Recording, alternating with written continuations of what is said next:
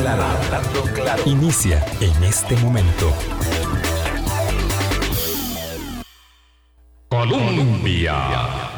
Con un país en sintonía, son las 8 en punto de la mañana. ¿Qué tal? ¿Cómo están? Muy buenos días, bienvenidas, bienvenidos a nuestra ventana de opinión. Iniciamos semana lunes 21 de junio. El próximo domingo se realizará la ah, escogencia, la ah, votación para decidir quién será el candidato o candidata a la presidencia de la República por el Partido Unidad Social Cristiana, de modo que eh, alternaremos la temática de la semana mm, con el tema del momento y, eh, por supuesto, eh, el aspecto político partidario que eh, tiene que ver con esta organización social cristiana para la elección del candidato. Pero por supuesto que el tema y el punto y la atención, la expectativa y la molestia y la indignación también está situada alrededor de la investigación por el negociado de infraestructura pública, tema con el que iniciamos esta semana después de la inmensa cantidad de información que se ha dado a conocer en la eh, durante todo el fin de semana. Álvaro, ¿qué tal? ¿Cómo estás? Muy buenos días. Buenos días, Vilma. Buenos días a todos los que están siempre con nosotros. Un saludo especial a todos los papás por el, resabio del día de ayer. Claro, felicidades. Gracias, Vilma. Sí, por lo que te toca a todos los papás y a todos a, los hijos y a las bueno a las mamás a las personas que, que, ayudan a este concepto de paternidad yo creo que esto es mejor si, si se construye y con esto con los cambios de las nuevas masculinidades de las nuevas formas de, de, crianza para los que somos papás es todo un, reto y ojalá que lo estemos disfrutando muchísimo así es que un abrazo para todos Vilma ciertamente el tema para esta semana es eh, la, trama del llamado caso Cochinilla, y, pero con un flanco adicional, lo que pase con la fiscal general Emilia Navas. Ahora, eh, obviamente, eh, después de los cuestionamientos por ser ella la, compañera del abogado de las dos principales constructoras involucradas en este caso, eh, y la posibilidad de un conflicto de interés eh, que, la hizo inhibirse, pero que desde algunos puntos de vista no es suficiente, entonces queda mm, bajo consideración, la Corte Plena eh, lo está analizando, hay una presión interna de los gremios del Poder Judicial para que se separe la Emilia Navas, que hace cuatro años llegó justamente después del caso, recordemos del caso del cementazo y todos los cuestionamientos que hubo. Entonces, este es otro flanco mientras se desarrolla todo lo que conocimos alrededor de, de Conavi y que vamos conociendo. Blanco para el día de mañana, martes. Eh, sí, vamos a, ir cubriendo poco a poco la información. Nos complace muchísimo saludar al exministro de Obras Públicas y Transportes, Carlos Segnini.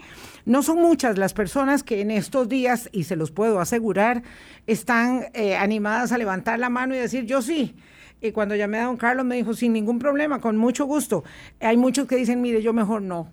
Yo mejor paso porque esto está muy delicado, porque es muy complicado, porque hay muchas aristas, por las razones que sean, pero lo cierto es que don Carlos Segnini nos dijo que sí a la invitación para conversar esta mañana y me interesa mucho su doble condición de especialista en, derecho eh, administrativo, en contratación administrativa y por supuesto ministro de Obras Públicas y Transportes, cargo que desempeñó como año y medio más o menos, don Carlos. más, 18 meses. 18 meses. Don Carlos Segnini, muy buenos días. Gracias por estar aquí en Hablando Claro. Buenos días, doña Vilma. Muchas gracias por la invitación, Álvaro, y a toda la audiencia. Un placer eh, venir a conversar con ustedes de este tema que nos atribula a toda la sociedad, creo. Usted, nos atribula muchísimo, por supuesto. Usted, don Carlos, usted era el ministro que supuestamente iba a ser el encargado de llevar el proceso de cierre del Consejo Nacional de Vialidad. Recordemos que don Carlos Segnini era el ministro del, de Luis Guillermo Solís, con el, que empezó el gobierno Luis Guillermo Solís, y esa era una de las promesas del ahora expresidente, cerrar el Consejo Nacional de Vialidad, que es ahora el que está eh, como epicentro de esta, de esta sacudida, don Carlos. Sí, efectivamente, así fue. Cuando, cuando el expresidente Solís me pide asumir esa cartera, pues como ustedes saben ya había, como todos, por ley tienen que presentar un plan de gobierno en ese plan de gobierno venía esa propuesta. Yo en aquel entonces le digo a, don Luis Guillermo, mire, eh, luego de varias conversaciones le acepto, pero ese proyecto hay, hay que rehacerlo o hay que plantearlo en términos más coherentes, porque yo no le hallé, le, hallé que le faltaba. Entonces pedí un tiempo para elaborar un nuevo proyecto y conformé un equipo e importante para hacer el proyecto de cierre y reforma del sector de, transportes y, de vialidad. Eh, lo hicimos, eso nos llevó más tiempo, hicimos por lo menos 80 consultas y se hicieron sesiones aquí en el Centro de Tecnología del Tecnológico, que está por la rotonda de Zapote, y varias reuniones con todos los sectores, desde Grupo Consenso, Colegio de Ingenieros, eh, Tecnológico, etcétera, etcétera, Cámara de la Construcción.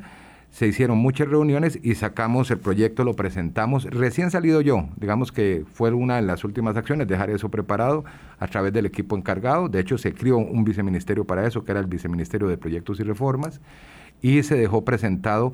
Si mal no recuerdo, yo salí en, el 31 de enero de, del 2016, se presentó o en febrero o principios de marzo, y ya entró a la Asamblea bajo el expediente 19.900, creo que es el número que ocupó, inclusive ese proyecto fue dictaminado por servicios técnicos pero sí se presentó. El proyecto está, ya la suerte que corrió a lo interno de la Asamblea Legislativa es otro cuento. Instituto Nacional de Infraestructura creaba. Instituto Nacional de Infraestructura Vial. De Infraestructura Vial. Cerraba el CONAVI. Entonces, la determinación, por tanto, de la administración que entraba era sí o sí cerrar el CONAVI. ¿Y por qué? Eh, bueno, la determinación era precisamente por las graves carencias que le estábamos notando en la gestión de carreteras al, al CONAVI.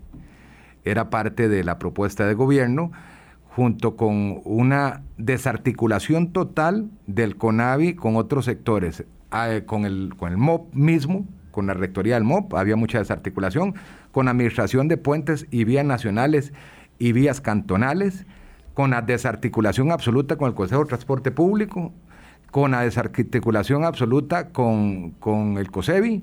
Es decir, todos los consejos andaban por su lado. Entonces, andarlos poniendo de acuerdo con poner a un ministro en cinco juntas directivas era algo que no estaba dando resultados. Amén de eh, la problemática que nos presentaba la, escasez de recursos y de presupuestos. En esta investigación que hicimos para hacer un proyecto sólido y coherente, que creo que, que se logró, ojo, en su momento, eso fue hace seis años, porque yo digo que eso, de seguir adelante con él, hay que replantearlo.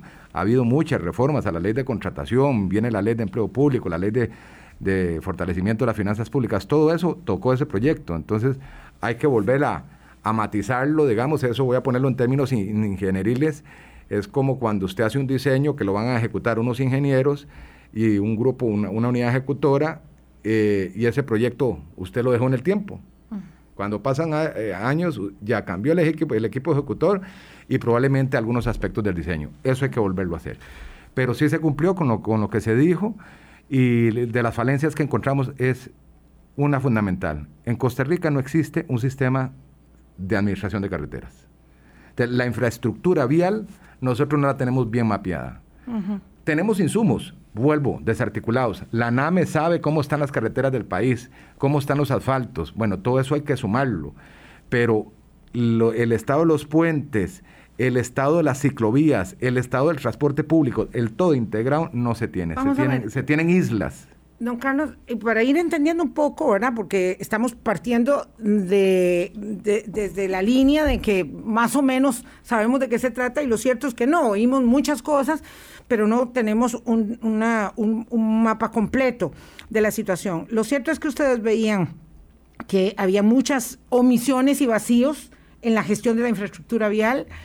Eh, yo entiendo, y usted me corrige, que el CONAVI fue hecho para mantener, para mantenimiento de la red, no para acometer proyectos, pero por lo que nosotros vemos ahora, el CONAVI era el que determinaba cómo se llevaban a término los proyectos, qué tipo, digamos, de adjudicaciones y a quiénes se daba. Entonces llegó, quisiera saber, a tener mucho más poder del que inicialmente se le pretendió dar y se convirtió realmente en el brazo operador de la ejecución de la obra pública del país, eh, habida cuenta de que el MOP estaba como vaciado ya de contenido.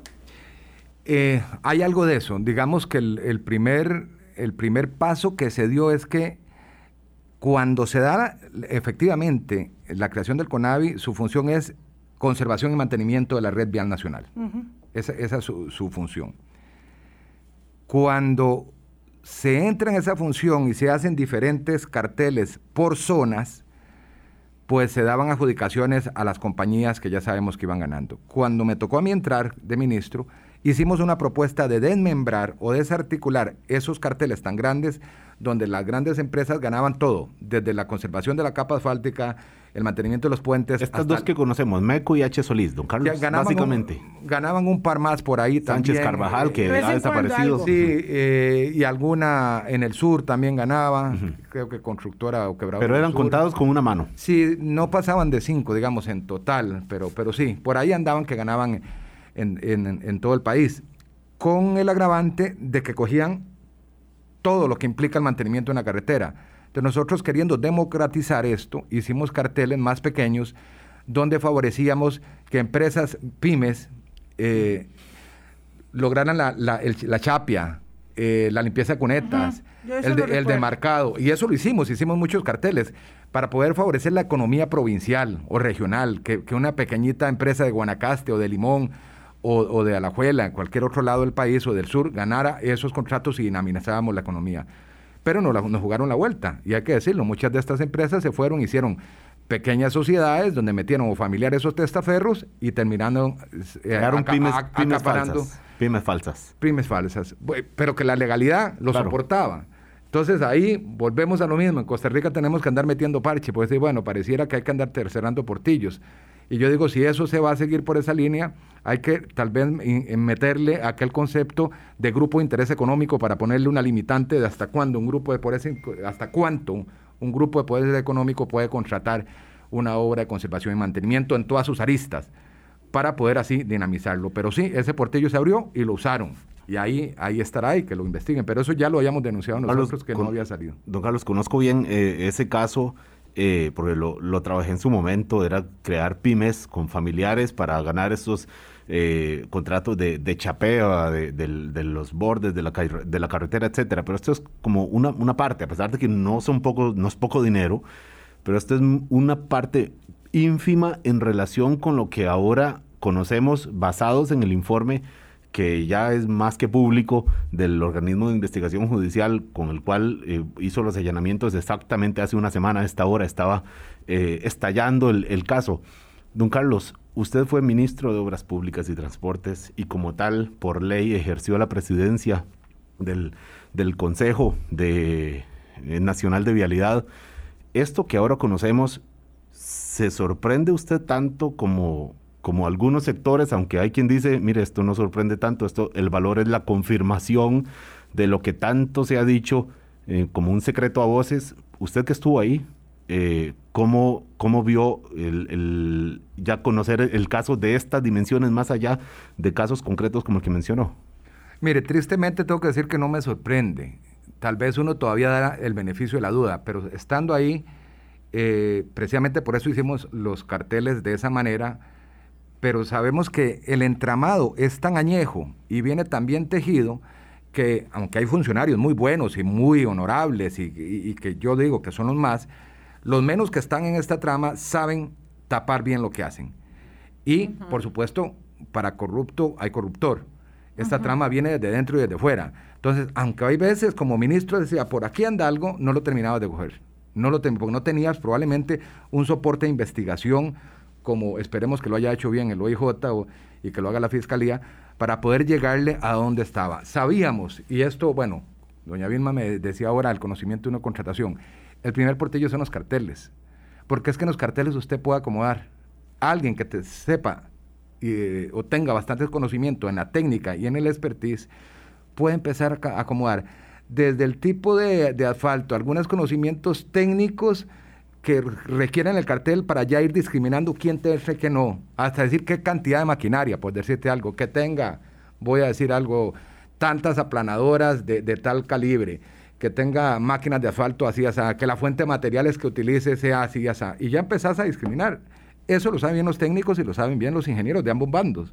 Desde ahí, hay veces, podían meterte el gol, y como te digo, no todo el tiempo lo agarras, por más ingeniero que seas, que eh, eh, cualquiera los que estuviese ahí, no goza necesariamente la experiencia de estar en ese puesto tantos años para poder manejarlo.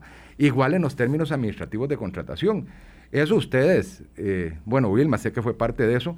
Nosotros le abrimos procedimientos a varias personas. Una de ellas fue el conocido Johnny Barr en la gerencia de contratación, que te sé que también en su momento eh, algún gobierno de liberación le abrió procedimientos y lo logramos despedir.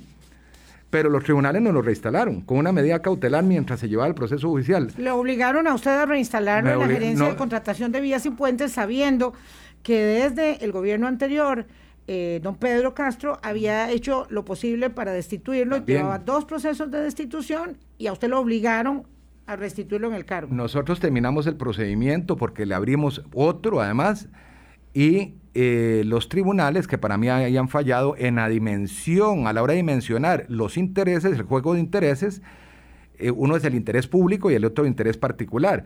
Y ponderoso, encima, el daño económico que se le iba a causar al grupo familiar de esta persona sobre el interés público, que eso yo nunca lo he entendido. El señor ahora es parte de los imputados. Por este supuesto. ¿Y qué es lo que pasa con eso? Que cuando está un equipo nuevo o un ministro queriendo instaurar estos, estos eh, órganos directores, que ya tiene que, que de por sí pasar el calvario del régimen de servicio civil, que es un régimen casi inamovilidad, y eso yo lo dije varias veces en este programa, que es un régimen totalmente garantista eh, entiendo que fue por reacción histórica del bipartidismo, pero ahora se fue para el otro lado y cuesta mucho despedir a un funcionario que no sirve, o corrupto o vagabundo.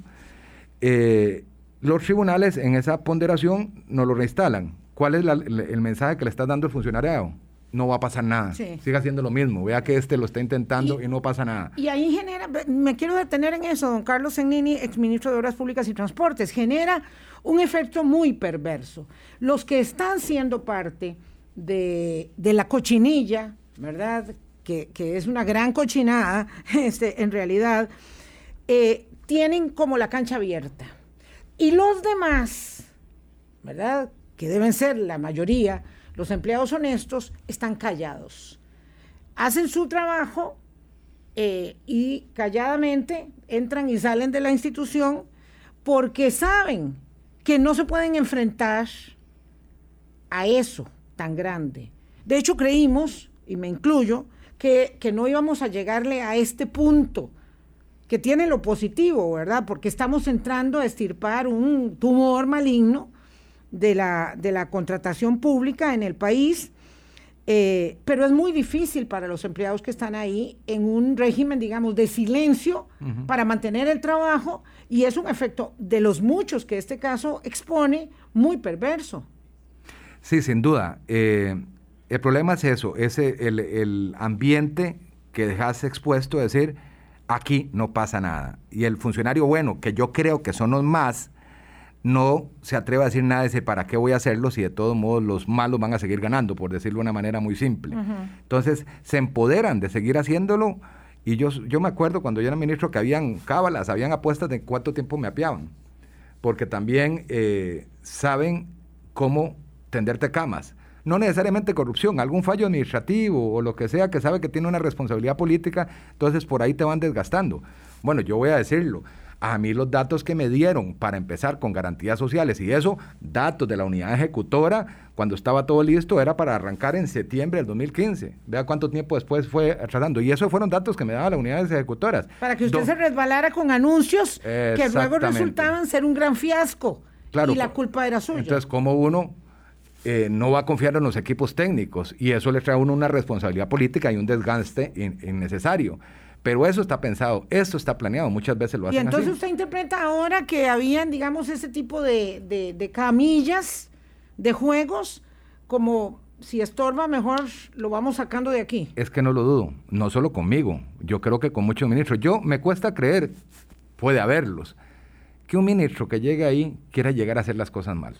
Claro que no. Yo creo que llegamos a hacer las cosas bien, pero se topa uno con un entramado tan complicado que es muy poco tiempo para poder implementar esos cambios, yo creo que solamente el querer transformar el MOB sería tarea primaria de un solo gobierno, de un ministro y un equipo, decir, vamos a dedicarnos nada más a cambiar esto, eh, cuando tenés tantas cosas y tantos consejos que hacer. Pero sí, yo creo que yo no sería la primera persona, probablemente otros ministros no se quieren meter en problemas. Eh, yo es que la verdad vengo con toda la tranquilidad del caso y como le dije a doña Vilma el día que entré, con la mirada en alto, siempre viendo a los costarricenses, decir, yo fui a hacer lo mejor que pude hacia mi país.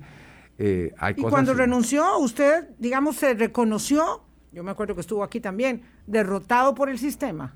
Yo dije, llegué hasta donde pude, me tenía un desgaste político, y que ya mi capacidad operativa en la Asamblea Legislativa también me la habían mermado, porque todo eso teje a todo nivel. Por la misma fracción oficialista, lo recuerdo perfectamente. Sí, yo me acuerdo perfectamente, había eh, uno de estos en el nefasto caso de la, de la, del cementazo, Víctor Morales, fue Víctor Morales Zapata, fue uno de mis enemigos, claro que sí, y, y algunos otros de otros partidos que donde yo andaba buscando con mi equipo hacer cambios, me atravesaban el caballo, como decimos vulgarmente, y no me dejaron avanzar.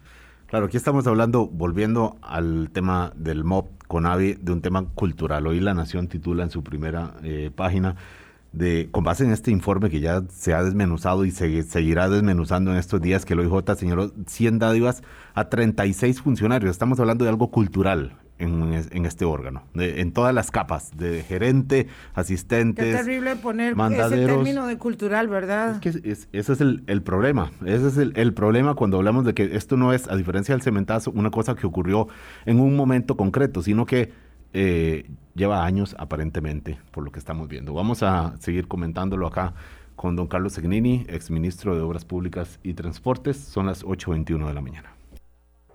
Colombia. Con un país en sintonía, 826, el exministro de Obras Públicas y Transportes, Carlos Segnini, nos acompaña esta mañana.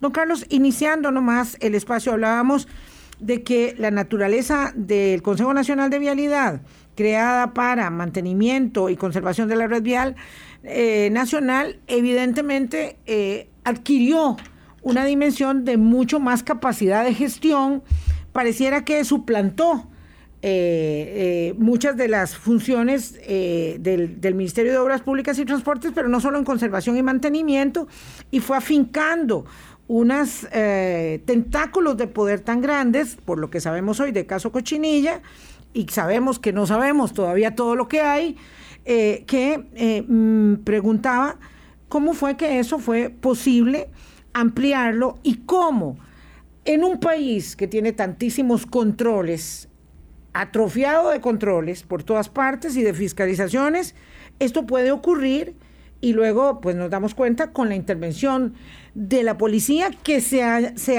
apropia de la figura del crimen organizado, porque de lo contrario no hubiera sido posible hacer lo que han hecho. Bueno, primero hay que, hay que estar claros que estos fondos de la 8114 que son para conservación y mantenimiento, cuando cualquier empresa y por disposición del CONAVI va haciendo esas obras precisamente en carretera, se detectan que se pueden hacer mejoras menores que se llaman, que van a favorecer la vialidad, el tránsito de vehículos, por ejemplo, una salida, una rotonda, etcétera. Y entonces ahí se determinó que eventualmente podría usarse un porcentaje de esos fondos destinados a mantenimiento por regiones para hacer esas, esas pequeñas mejoras. Porque el MOB había perdido y perdió la rectoría. Entonces estábamos en un limbo. ¿Quién lo hace? Si no se concesiona, si no se contrata esto conservación y mantenimiento, si no es un proyecto específico a través de un empréstito internacional o si no va a la ley de concesiones. El andar adivinando eso, muchas veces el mismo ministro le decía al CONAVI, ayúdenme con esto. Acuérdense que el ministro, por más que presida el Consejo Nacional de Vialidad, es un voto más. Es un órgano colegiado, no tiene un verdadero poder como la gente piensa. Pero bueno, muchas veces se pide eso. Se hizo una reforma, creo que en el 2017, donde de esos fondos se permitía usar hasta un 10%. Que eso para mí no es desatinado, porque eso favorece, pero siempre y cuando vuelvo a lo mismo. Desde el inicio yo he insistido en que los carteles tienen que ser publicitados, transparentes, hacerse bajo el sistema de compras públicos del Estado, SICOP. O sea, todo eso tiene que hacerse de esa manera. Y luego, el error está en si esos fondos se ampliaron de ese 10% a más para hacer obra nueva. Porque si no se modificó la ley, sí podríamos estar cayendo en esa figura que llaman de malversación, ¿verdad? Que es usar fondos para otro destino diferente. No sé si fue que ampliaron el, el monto, creo que no. Y si se usaron, pues podrían verse en esos problemas las personas involucradas. Yo siempre lo he dicho que no veo mal ante las circunstancias actuales, cuando hemos hecho empréstitos internacionales, tenemos plata ociosa, pero no tenemos los diseños, el que se pida autorización para usarlos para otros que están maduros. Todo eso se subsana desde antes. con una buena planificación de la Administración de Carreteras y con la maduración de proyectos, con la creación de un fondo permanente de preinversión. Digamos, el hecho de desviar fondos de la, de la, de la mega autopista aérea que hay ahí en, en, en, el trozo de Sifón La Abundancia, el hecho de trasladar fondos de ese proyecto para poder terminar de ejecutar, digamos, diferentes tramos de la circunvalación u otras obras que iban en mayor, eh, digamos, capacidad de ejecución, eso per se no está mal. A ver, actualmente bajo la normativa sí está mal. Ah, porque sin, duda va a caer en malversación, porque estás usando unos fondos aprobados por empréstitos internacionales o por un presupuesto de la República, que es ley, a otro proyecto. Si no se dio mediante los mecanismos legales de autorización de utilizarlo en otro, se dio una falta, sin duda. Lo que, yo digo, lo que yo digo es que no debería ser malo necesariamente si se hace transparentemente, decir, mire, como esto se va a trazar porque, porque me salió un, un, un imprevisto de una falla tectónica o lo que sea, para no estar pagando intereses en eso, yo puedo usar esta plata en avanzar en esta otra obra. Pero tiene que decirlo, autorizarlo, si no se presta precisamente para pagos oscuros o para movimientos que la ley ahorita no actualiza. Que es, que es el caso que está planteado. Que ahí, ahí, si se da tal y como, como aparentemente dice la fiscalía y se usaron recursos sin autorización y eso, pues la figura cae por supuesto, porque es una figura clarísima de malversación, que es usar fondos para un destino diferente al autorizado por ley. bueno, es precisamente lo que señala eh, una de las últimas notas que he visto, que dice, bueno, pues si, si hay un proyecto que está muy atrasado, eh, concretamente la nota eh, me parece sobre la ruta 32, porque no, quítenle los recursos a ese y nos vamos con otro, pero ahí se está ejecutando. Entonces, obviamente hay una, ah, habría alguna irregularidad. Habría una, una irregularidad. Ahora, yo vuelvo a lo mismo. Todo eso, ¿por qué no deberían haber recursos ociosos porque, porque la obra se paralizó. Eso es mala planificación. y ahí volvemos en que tiene que hacerse un proceso de preinversión serio, no solamente en infraestructura vial, en toda la infraestructura nacional, para cuando los proyectos inicien ya tengamos los anteproyectos, tengamos las expropiaciones, tengamos qué queremos, para cuándo lo queremos y cómo lo queremos y cómo lo integramos, no solo a la red vial nacional, sino a la red de transporte público si queremos ciclovías, si, si queremos carriles exclusivos buses, todo eso está totalmente desarticulado. De ahí donde viene la necesidad de estas reformas también. Don Carlos Segnini, usted como exministro de, de Obras Públicas y Transportes, abogado, no penalista, pero abogado al fin y con la experiencia de este cargo que, mencioné, ¿cómo podemos calificar que se trate aquí de esto que mencionó Vilma antes, una declaratoria de crimen organizado eh, por un monto que según los, supongo que los peritos judiciales, los, peritos económicos, de delitos económicos del OIJ, fueron los que cuantificaron esto en 78 mil millones de, colones, cerca de 126, 127 millones de dólares, la posible malversación que ocurrió aquí. ¿Cómo lo puede calificar usted? Eh, crimen organizado, 127 millones de dólares en malversación, don Carlos Signini. Mire, no me atrevería a decirle si eso no es puesto, que no conozco bien el expediente y no sé dónde vienen esos 78 mil millones, si viene de diferentes actividades conexas o, no son conexas. Porque yo podría decirle que eso yo le iría todavía más atrás, porque yo le sumaría a una falta de tino con otros recursos, como por ejemplo, dígame quién está en la cárcel o suspendido administrativamente por la trocha. Nadie quién pagó por los treinta y pico millones de, de OAS, ¿Dónde hay un acusado? ¿Dónde hay alguien que la Contraloría haya suspendido? Nadie. Entonces hay fallos históricos que a mí me preocupa que esta investigación ojalá sea seria en el fondo y ahora no nos llevemos dos, tres años y pase lo que pasó con el cementazo que no hay nadie acusado. Por, eso, y aquí volvemos del punto. Vamos a ver si la fiscalía eh, es buena para acusar. Ahora sí le O si esto no está bien fundamentado y se, y, se, y se fueron a montar el show sin la prueba requerida, que esto es lo que ha pasado en muchos casos de acá. Salimos con el boom. A mí siempre esto, ojalá de verdad que caiga y le hagan los procedimientos a quien se los tenga que hacer y vaya a la cárcel quien tenga que hacerlo para que el costarricense recobre la, la confianza en nuestras instituciones. Pero si esto no pasa, es una debacle más para la institucionalidad de la democracia eh, del país, ¿verdad? Porque me parece que volvemos a fallar en algo que a veces nos gusta más el show que la seriedad. Si no, ustedes saben, ustedes tienen años analizando política, ¿por qué una noticia de estas la sueltan un lunes por la mañana y no la sueltan un jueves, un miércoles? Pareciera para que tuviera gasolina toda la semana, si uno quiere pensar mal. Pero bueno, esperemos que esto tenga seriedad en serio para que hagan acusación pronto. Aquí la diferencia, don Carlos, en muchos otros casos es justamente eso que le preguntábamos.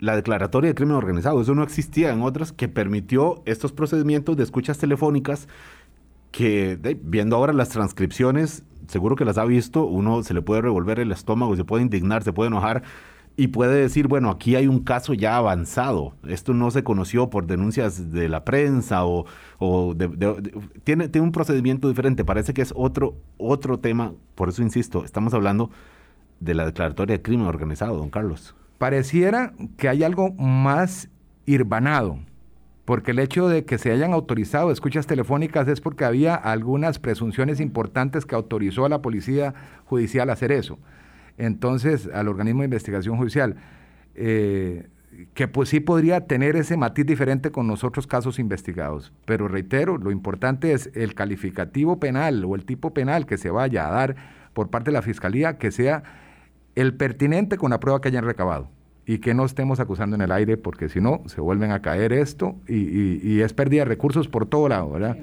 y, pérdida de credibilidad del sistema. Eh, pues obviamente se trata de un caso sumamente complejo. Recordemos que hoy se cumple una semana del allanamiento, de los allanamientos y de las detenciones y todavía no se han establecido las medidas cautelares, excepto dos personas que han salido, ¿verdad? Sin medidas eh, eh, especialmente severas. Mm, los dueños de las constructoras están, están ahí, ¿verdad? En las celdas del OIJ y una gran cantidad de funcionarios eh, públicos ahí y otros privados también están ahí a la espera de fijar esas medidas cautelares porque, claro, es muy complicado. Vamos a ver, don Carlos, usted estaba hablando de algo que la semana pasada conversamos eh, en, una, en una aproximación muy interesante con don Cristian Campos, don Jaime Molina, y don Roberto Artavia, ¿verdad? Que tiene que ver con toda la preparación, con toda la planificación que no tenemos, con eso de empezar proyectos casi con dibujos a mano alzada, que es algo inaceptable, pero que hemos hecho durante años, ¿verdad? Eh, esa es una parte. Eh, se hace una contratación por una obra que vale 100 y resulta que no, que en realidad valía 500, 600, porque le faltaba aquí, le faltaba allá y le faltaba casi todo, y se le va agregando y entonces, bueno, cualquiera puede este, presentar un precio muy barato y luego en la parte de las subsanaciones de contrato se le va eh, añadiendo todo lo, lo que se quiera añadir. Esa es una parte. Y la otra parte es qué pasa con un país que ha hecho tantos controles hasta la hipertrofia casi, eh, y resulta que a la hora de llegada, eh, no, parte sin novedad, el control previo, el control a posteriori, eh, miles de controles por todas partes, que son un dolor de cabeza para poder adelantar obra pública, pero que cuando algo así pasa, dice uno, bueno, ¿y entonces qué estaban haciendo controlando si no se controlaba nada? Yo creo que esto responde a la dinámica de los proyectos de infraestructura, en este caso. Nosotros tenemos un cortoplacismo a la hora de ver la obra y, no distinguimos que el, ciclo de las obras de infraestructura es mucho mayor que los ciclos políticos. Entonces, cuando hay cambios de gobierno, venimos y el gobierno que entra, que entra a gobernar el país, valga la redundancia, empuja para que esos proyectos salgan. Y muchas veces no están maduros los proyectos, vuelvo a lo mismo, o simplemente con un anteproyecto muy básico, y se busca el financiamiento y pasa lo que nos ha pasado tantas veces. La planificación de los proyectos siempre tiene que ir al banco de proyectos de Mideplan, pero tal vez el modelo que se tiene no es el más riguroso. Yo creo que aunque, aunque se inscriben ahí debería ser un poco más riguroso y luego también que esos proyectos, para que no pase lo que está pasando, y el Plan Nacional de Infraestructura, el Plan Nacional de Transportes, no sea tan fácilmente ajustable o modificable. Porque entramos en otra dinámica de que aquí sabemos todos cuáles son las, las, obras viales fundamentales que necesitamos en el país y lo hemos avalado con lo que era en aquel momento el Grupo Consenso, lo hemos avalado con la NAME, con el Colegio Federado. Es decir, eso siempre se ha tenido claro, no, no, no vamos a descubrir el agua tibia pero muchas veces también llega prioridades que algún grupo legislativo le da un proyecto a otro o algún diputado condicionando votos en la Asamblea Legislativa a cambio de, vea, si me, pasa prioridad este proyecto, yo le apruebo este, este proyecto de ley. Y entonces empezamos a alterar no solamente la prioridad de los proyectos, sino los presupuestos de los proyectos. y no nos permite tener esa visión de largo aliento donde mínimo nosotros deberíamos tener un plan a 20 años proyectado. Y eso tiene que ser una oficina de preinversión o un departamento de preinversión y de proyectos totalmente articulado que diga qué es lo que vamos a necesitar y que esto no se va a modificar porque un diputado o una fracción te lo condicionó a, a, cambio de votarle un presupuesto o votarle un proyecto de ley. Desde ahí, para mí, abrimos un montón de portillos y nos quitamos seriedad nosotros dentro de todos los proyectos. Y eso es un mal, no voy a poner banderas políticas, de todos. Es un mal del sistema que venimos arrastrando de qué rato. Incluso entre gobiernos de una misma bandera, como los hemos visto eh, en tiempos recientes y, en tiempos eh, medios. Eh, vamos a pausa, ¿verdad, Vilma? ¿O volvemos con lo del tema de los controles previos? Sí, exacto. Quiero que nos quedemos con el dedo en el reglón con el tema de los controles eh, posteriores, eh, previos y posteriores, porque aquí evidentemente hay, mm, digamos, responsabilidades compartidas, pero además en el camino de aprobar reglamentaciones para evadir la corrupción, como la ley de enriquecimiento ilícito y una gran cantidad de normativa, lo cierto es que nos quedamos eh, sorprendidos porque nada de eso mm, evidentemente operó cuando estamos en presencia de un caso de corrupción tan grande. Ya volvemos. Colombia. Con un país en sintonía, 8.43 minutos de la mañana.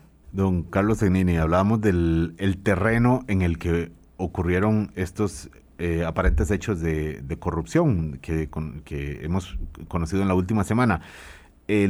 las condiciones que, que propician a que, a que las empresas casi que empresas privadas casi que tengan un poder en el diseño de los planes. Ahora que hablaba usted de la falta de planes de largo plazo, yo lo escuchaba y me quedaba pensando, bueno, es que claro, ahí cuando hay mega, mega empresas megapoderosas, dicen, bueno, eh, yo, yo también tengo poder de veto, no solo el, diputado para que condiciona su voto, etcétera, sino que las empresas constructoras dicen, yo también tengo poder de veto y además tengo, le tengo salario adicional a funcionarios ahí, como aparentemente conocemos ahora. Entonces, ¿cuánto margen tiene realmente estos controles de detectar o de mm, detectar, evitar esta colusión de intereses privados tan fuertes, don Carlos?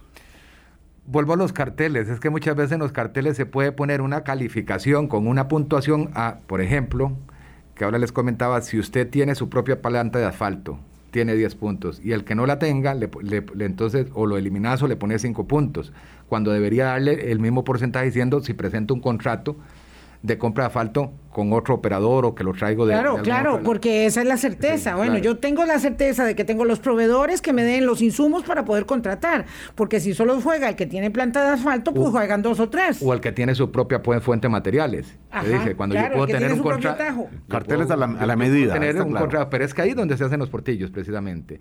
Y ahí es donde muchas veces va y se tiene arreglado al que diseña los, los, los, los carteles o el que te discrimina las apelaciones a los términos de referencia. Se saca el cartel y acuérdese que usted puede objetar algún cartel diciendo, vea, tales términos no están de acuerdo a la ley o esto, y los que resuelven están en administración.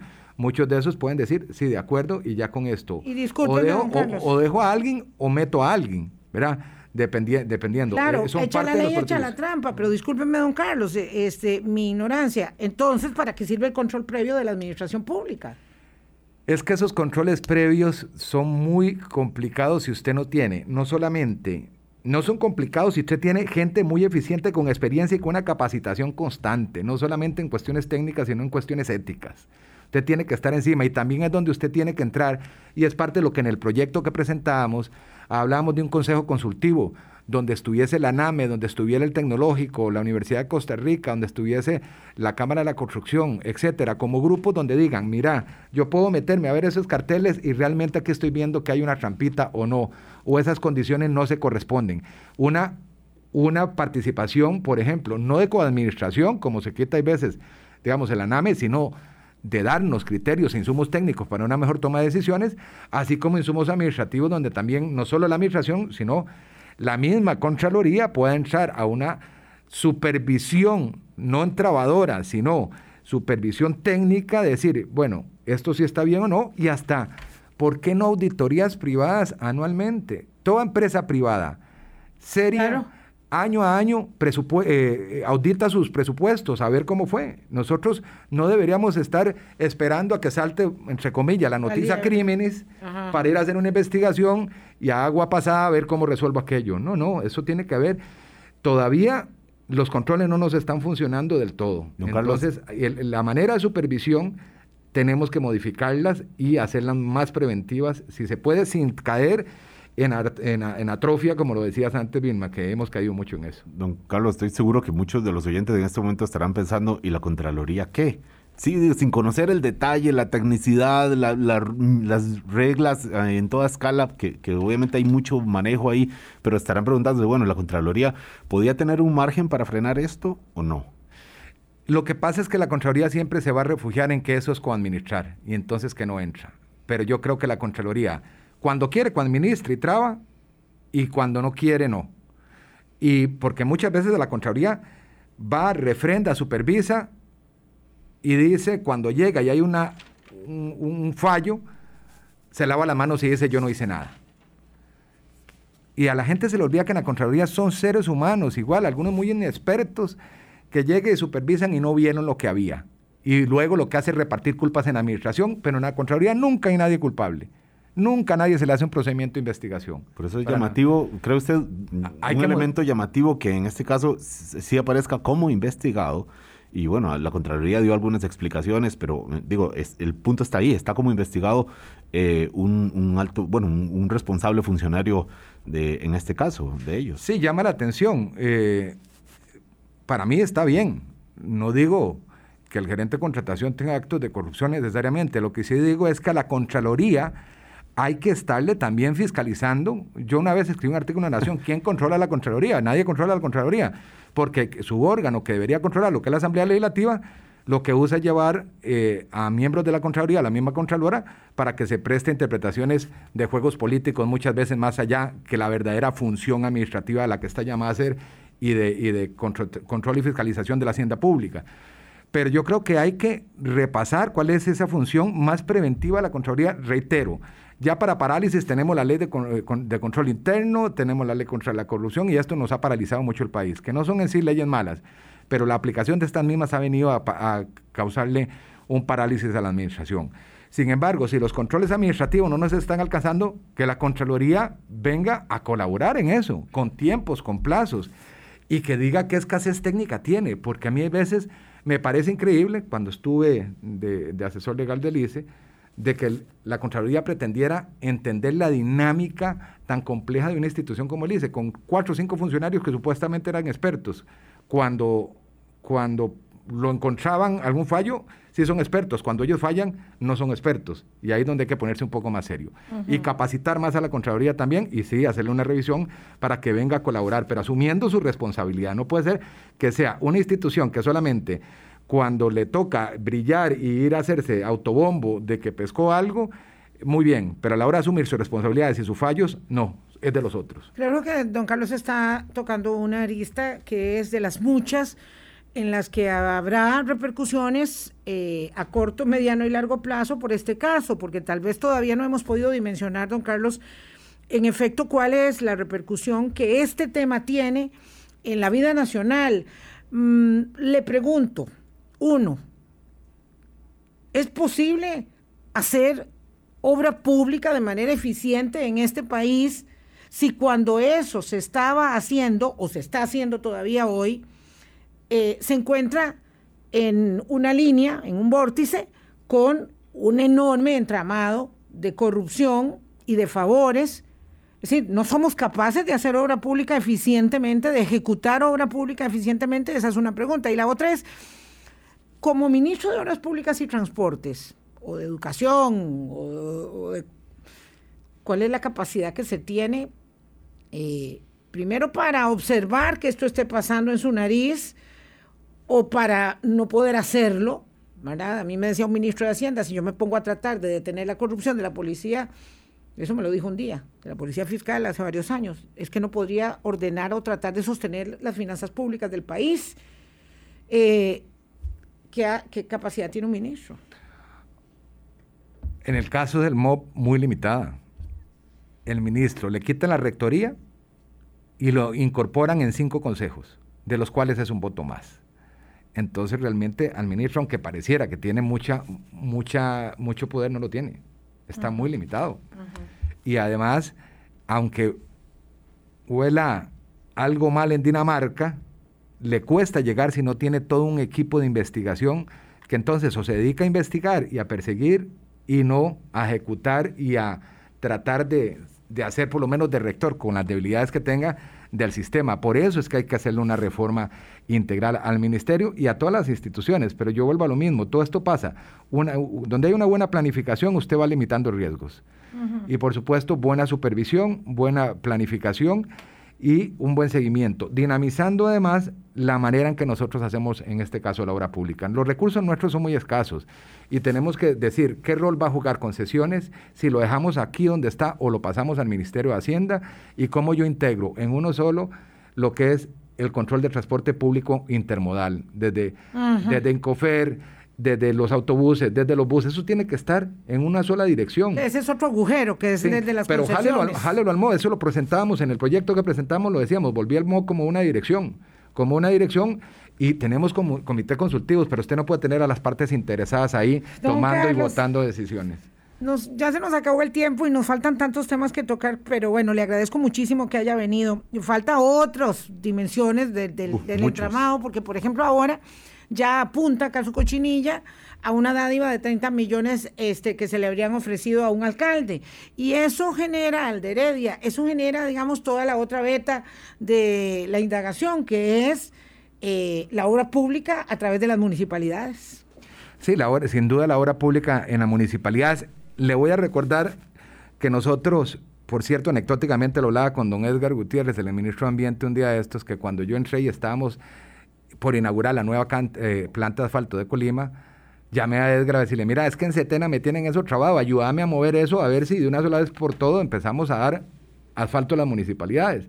Y, estamos, y Edgar averigua y dice, mira, hace rato está listo, lo que pasa es que ahí te están tratando de, de trabar que no salga. Plantas de asfalto, Ajá, las, que, las que ya ahora están cerradas. En ahora, exactamente. Ah, bueno, ahí estaba usted agilizando, eh, bueno, claro. para dar asfalto, porque las municipalidades se abastece mucho del asfalto que hacía el MOP. Y el, y el MOB también con ese asfalto podría poner y colaborar con diferentes caminos en rutas nacionales de lastre para pasarlas asfalto. No sé por qué la cerraron, sinceramente, pero es algo también interesante de investigar pero sin duda, dentro de toda esta dinámica de ¿Y no sería que la cerraron para favorecer a las empresas que sí tienen planta de asfalto? Podría, eh, podríamos eh, pensar, especular con respecto a eso. Lo que yo sí creo preguntarse esto. es que efectivamente eso servía para las municipalidades, la municipalidad desde la transformación del 81-14, que se le subió el presupuesto que tienen a un 15%, tienen que ser actoras en el, en, en el desarrollo de la obra pública y ahí puede haber acompañamiento de la División de Obras Públicas del Ministerio de Obras Públicas y Transportes. Yo creo que esas reformas hay que, hay que aterrizarlas y hacer algo más dinámico y retomar ese proyecto, un proyecto, hacer un proyecto de, de reforma del CONAVI y de estos consejos. Don Carlos, muchas gracias por haber venido. Si nos acepta otro café, lo volvemos a invitar en unas semanas porque esto va a tener mucha cola. Con muchísimo gusto, eh, doña Vilma y don Álvaro, y, a la audiencia, bueno, compartir con ustedes y por lo menos uno dar con libertad y con tranquilidad la, la opinión de la experiencia generada para, para colaborar con las cuestiones que están que están sucediendo. Queda por ver el flanco privado. UCAEP tiene dos o tres sillas en el Consejo de Conavi y nos habrá que ver también eh, este, este otro flanco de la corrupción no, siempre está solamente en el lado público. Son las 8.56. No, porque si no, sin corruptores no hay corrupción. Hasta mañana, si Dios quiere. Chao. Hasta luego. Hablando claro, hablando claro.